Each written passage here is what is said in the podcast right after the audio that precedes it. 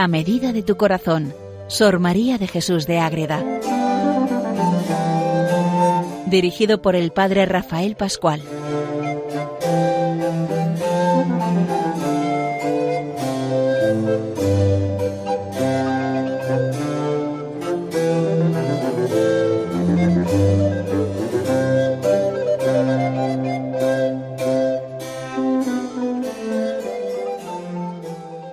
Seguimos caminando con Madre Ágreda, vamos conociendo mejor a Sor María de Jesús, la gran mística mariana, la mística del Moncayo, nuestra querida Sor María. Pues bueno, el otro día la dejamos cuando entra ya como monja concepcionista franciscana y hoy vamos a entrar en una etapa de su vida que entra dentro de estos momentos, que es las bilocaciones que ella, que ella vive y que ella experimenta. ¿Y qué es eso de la bilocación? Vamos a explicarlo en un primer momento. Luego veremos la bilocación vivida por Madre Agreda y al final vamos a ver pues esas consecuencias que han quedado de esta experiencia mística que tuvo ella y como vamos a ver también no solo ella sino también algunos santos o personajes que están camino de los altares también como es el caso de ella del siglo pasado y de otros, o sea que no es una cosa aislada en Madre Agreda. Pues bueno, queridos oyentes de Radio María, vamos a comenzar este nuevo programa dedicado a la mística mariana, Madre Agreda. Muy bien, ¿qué es la bilocación? Pues la bilocación es que una persona, estando realmente físicamente en un lugar concreto, a la vez está en otro sitio distinto y muy distante. ¿Cómo se puede entender eso? Pues desde la experiencia de Dios. Dios puede hacer todo, todo, y puede hacer que una monja de clausura aparezca en Nuevo México, lo que es Texas, sin dejar su clausura en Ágreda. Es decir, una misma persona está en dos lugares distintos y distantes. Es la manera más sencilla de entender esta realidad. Entonces, ¿qué sucede? Que el cuerpo físico real queda en el lugar normal de donde este, la persona está y donde aparece bilocada, pues es una especie de cuerpo inmaterial. ¿Cómo describirlo? Pues es difícil describirlo, pero ahí está. Físicamente está en un lugar y inmaterialmente está a la vez en otro. ¿Cómo podemos entender esto? Pues lo podemos entender como es decir, y es todo obra del amor de Dios. Dios concede estas gracias para sacar mayores gracias. Y ahí tenemos ejemplos bien claros, no solamente Madre Ágreda, San Alfonso María de Ligorio en el siglo XVIII está ahí y Serviloca en el momento en que muere el Papa Clemente XIV y cuando vuelve en sí dice que ha estado acompañando los últimos momentos de Clemente XIV. O el mismo San Juan Bosco, que tan tranquilamente está en Turín como que lo encontramos en Barcelona.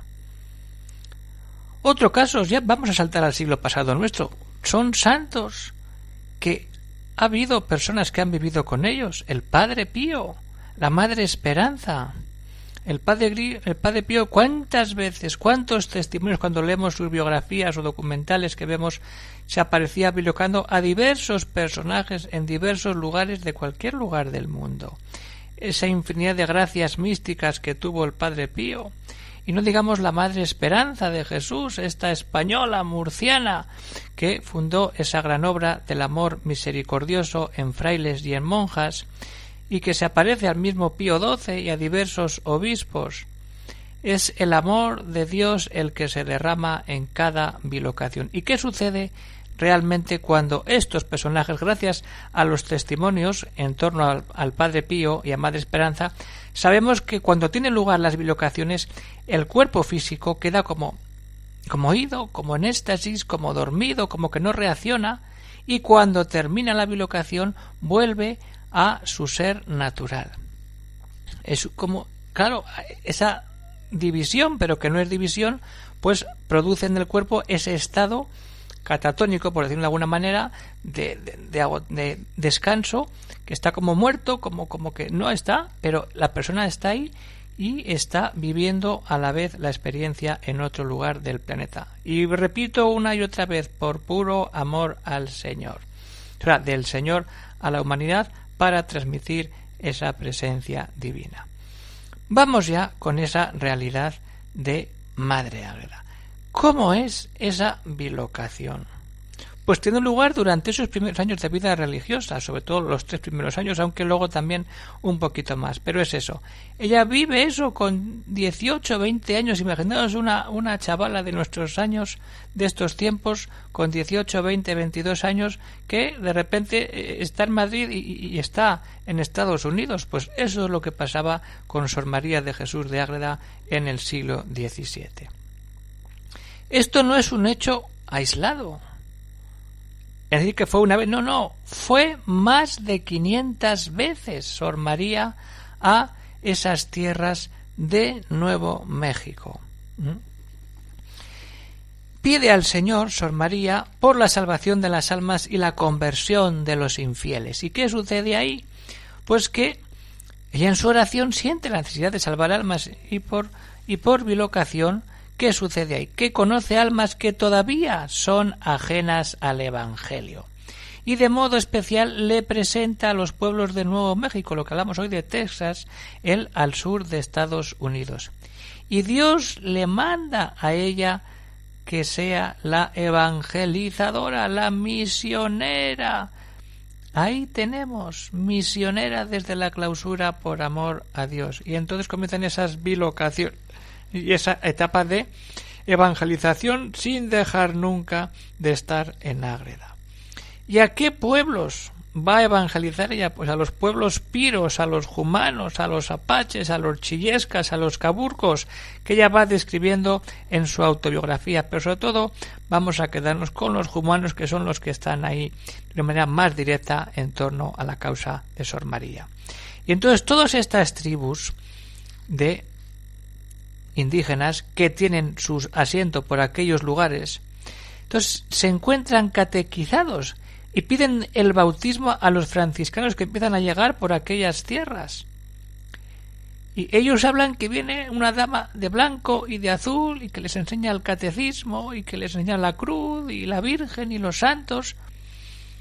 Y esos franciscanos pues quedan extrañados. ¿Qué pasa aquí? ¿Qué sucede? Entonces el arzobispo de México ordena una investigación. ¿Qué está sucediendo aquí? Van los franciscanos a evangelizar y ya están.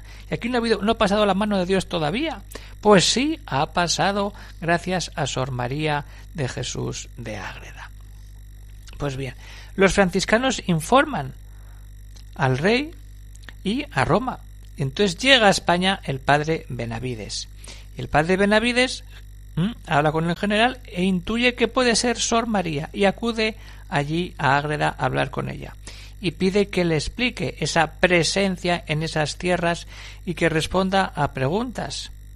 ¿Mm? diciendo, si ha sido ella quien ha evangelizado a, esa, a esas tribus, pero sin romper la clausura. Ahí está el tema clave, la clausura que no podía romperse.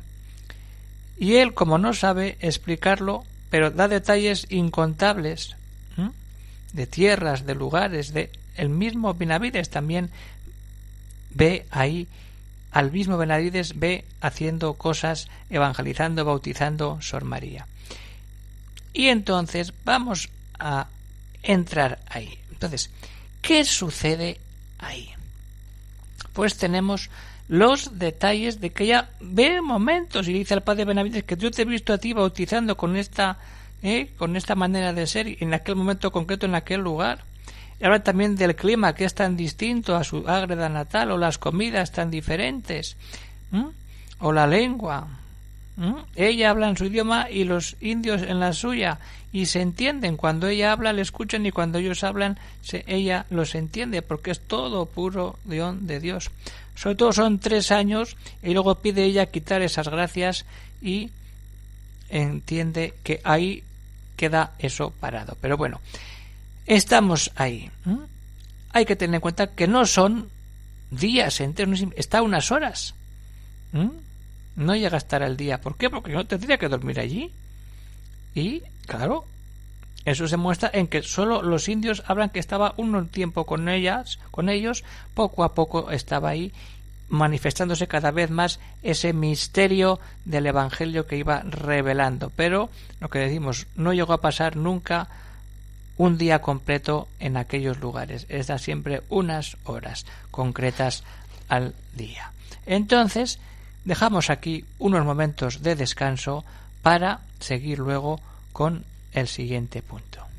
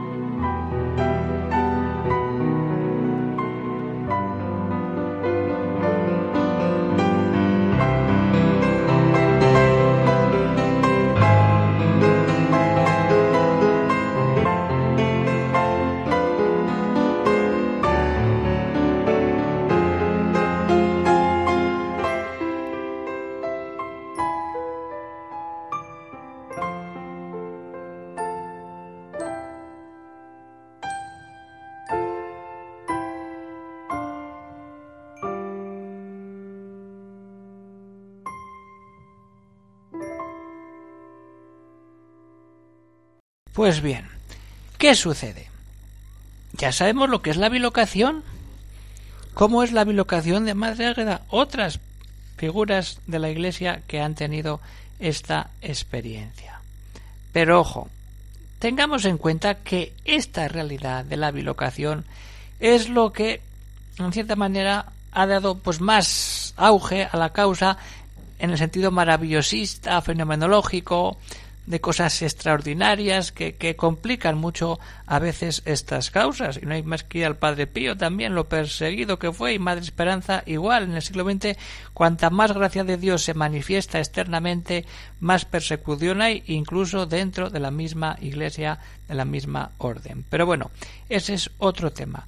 Vamos a entrar en esas consecuencias reales de la bilocación. ¿Qué sucede? Que la Inquisición interviene ahí, claro que interviene. Luego tenemos una señal propia de ella en el convento de su estancia allí y a la vez esa unión que sigue viva entre Ágreda, el monasterio y aquellas tribus, sobre todo de indios humanos. Entonces, la Inquisición, cuando viene a interrogarla, hacia 1650, lo que pasa es que le pregunta ¿qué hace una monja de clausura evangelizando en América? El voto de clausura, de estarse sin salir de la clausura, era muy riguroso en aquel tiempo. Hoy día, pues ahí es también riguroso, pero depende de las constituciones de cada orden religiosa, pues la clausura es más o menos abierta. Pero en aquel momento, pues la clausura era total y entonces no se podía salir de la clausura. Y la Inquisición viene a ver si Sor María se ha marchado del convento para ir allí y dice ella que no. Y las monjas dicen lo mismo, que la madre está con ellas, que no le dejan, que no las deja. Y entonces en la causa que está recogida todas las preguntas y respuestas de, de esta de este proceso inquisitorial que hicieron por varios temas, también el tema de la Inmaculada y otras dudas que tenía la Inquisición en torno a ella, ni una cosa ni otra consiguen cogerla fuera de juego. Sor María sale airosa de esta entrevista, que, más que entrevista es un juicio de la Santa Inquisición, ello que era un juicio que iban a entrevistarla y pasaba horas en el confesionario declarando en pleno invierno agredano en Soria, imagínense. Pero bien, los jueces del tribunal ven que realmente Sor María no ha dejado el claustro de la Concepción de Ágreda. Y ahí está demostrado que no lo deja. Lo dice ella y lo dicen sus hijas. Pero lo bonito y lo más curioso es que ella, en esas idas y venidas, ¿qué pasa ahí? Que hace unos bordados y empieza a bordar ahí unos pájaros, unas lagartijas, unas flores, unas plantas, que las madres, las hermanas de la comunidad dicen, pero madre, ¿qué está haciendo? Ahí tenemos, consideramos, un frontal de altar donde está todo eso. Digan, pero ¿qué está diciendo? No, lo que yo veo cuando estoy allí con los indios humanos con, y todos los que conozco por allí. Ella realmente está allí y la imagen la tiene y nos borda. Ha habido estudios que realmente demuestran que esa fauna y esa flora que está ahí bordada es propia de aquellas tierras. Fijaos lo bonito que es que ella va allí, ella les lleva el Evangelio y ella se trae esa naturaleza para adornar la celebración litúrgica en, un altar, en una casulla, en un manto, lo que sea.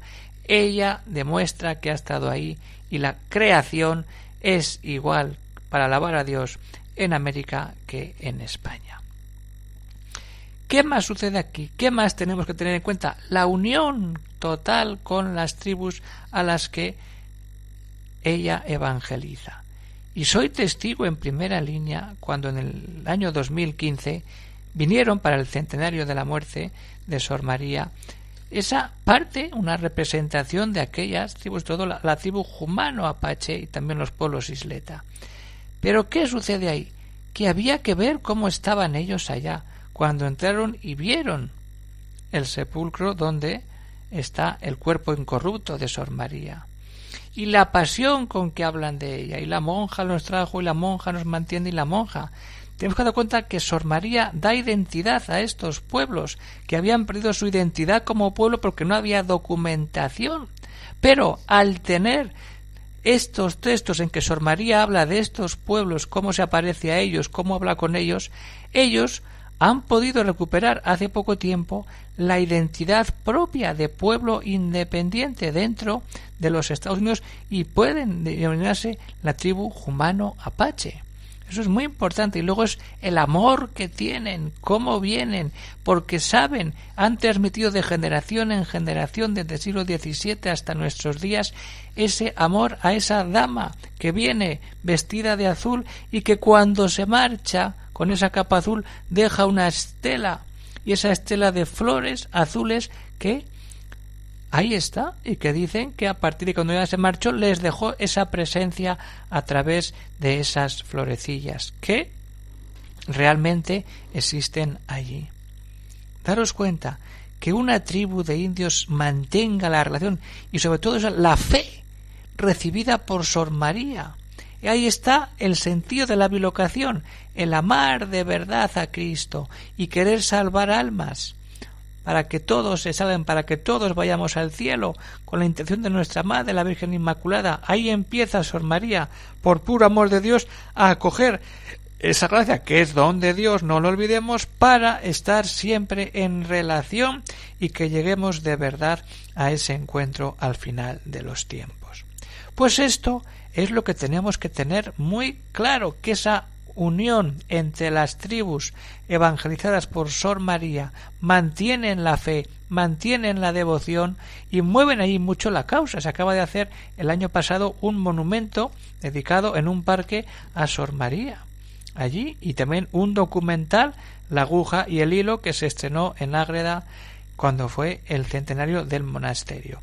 Ya iremos viendo más cosas, pero a ver, tenemos que dejar en un poco para más adelante cómo es esa evangelización, cómo actúa ella cuando va allí, qué sucede. Eso lo veremos cuando hablemos del sentido apostólico y de ese apostolado, apostolado, perdón, que hace Sor María cuando llega a aquellas tierras. Ahora lo que queríamos ver en este programa es qué es la bilocación en sí misma y que no es un caso solo, sino que hay, tenemos también otros, como el Padre Pío, Madre Esperanza, San Alfonso María Ligorio, San Juan Bosco, cómo es la bilocación de Sor María y las consecuencias de esa bilocación. Pues bien, queridos oyentes, va terminando el tiempo de este programa y vamos a tener como siempre un texto para poder reflexionar y ahora también conocer descrito por ella misma qué es la bilocación, cómo lo vive ella, qué tiene y cómo está todo ahí. Y así nos dice ella en su autobiografía. El juicio que yo puedo hacer de todo este caso es que él fue en realidad de verdad, es verdad, y que serían quinientas veces y aún más de quinientas las que tuve conocimiento de aquellos reinos, de una manera o de otra, y las que obraba y deseaba su conversión. Lo hace por querer convertirlos. Que el cómo y el modo no es fácil saberse. ¿Cómo se hace? La manera no lo entiendo, no está claro, pero ella está ahí, y que según los indios dijeron de haberme visto, o fue yo o algún ángel en mi figura. Esto es del reino y las cosas exteriores durante sólo tres años. Porque como decimos, luego ella pide ese cese de experiencia mística porque claro quedaba como quedaba y también se me olvidaba que también tiene el momento de bilocación como vimos el último día cuando se biloca y aparece en Pamplona para que un moro que está preso en Pamplona se convierta y así sucede y luego va a Agreda y allí es bautizado. Pues ese es el sentido de la bilocación en Sor María de Jesús de Agreda. Amor de Dios a la humanidad derramado en esta concepcionista franciscana, hija predilecta de la Inmaculada. Toda la orden es una hija de la Inmaculada. Pues que la Virgen Inmaculada, la Virgen María, nos ayude a rezar, a pedir, a buscar la conversión de todos y hacer todo lo posible para llegar al amor de Dios profundo y total que es el que Sor María de Jesús nos ha dejado con esta gracia mística. Pues que Dios bendiga a todos los oyentes y hasta otra vez que nos encontremos en estas ondas de Radio María, un saludo para todos y que Dios bendiga a todos.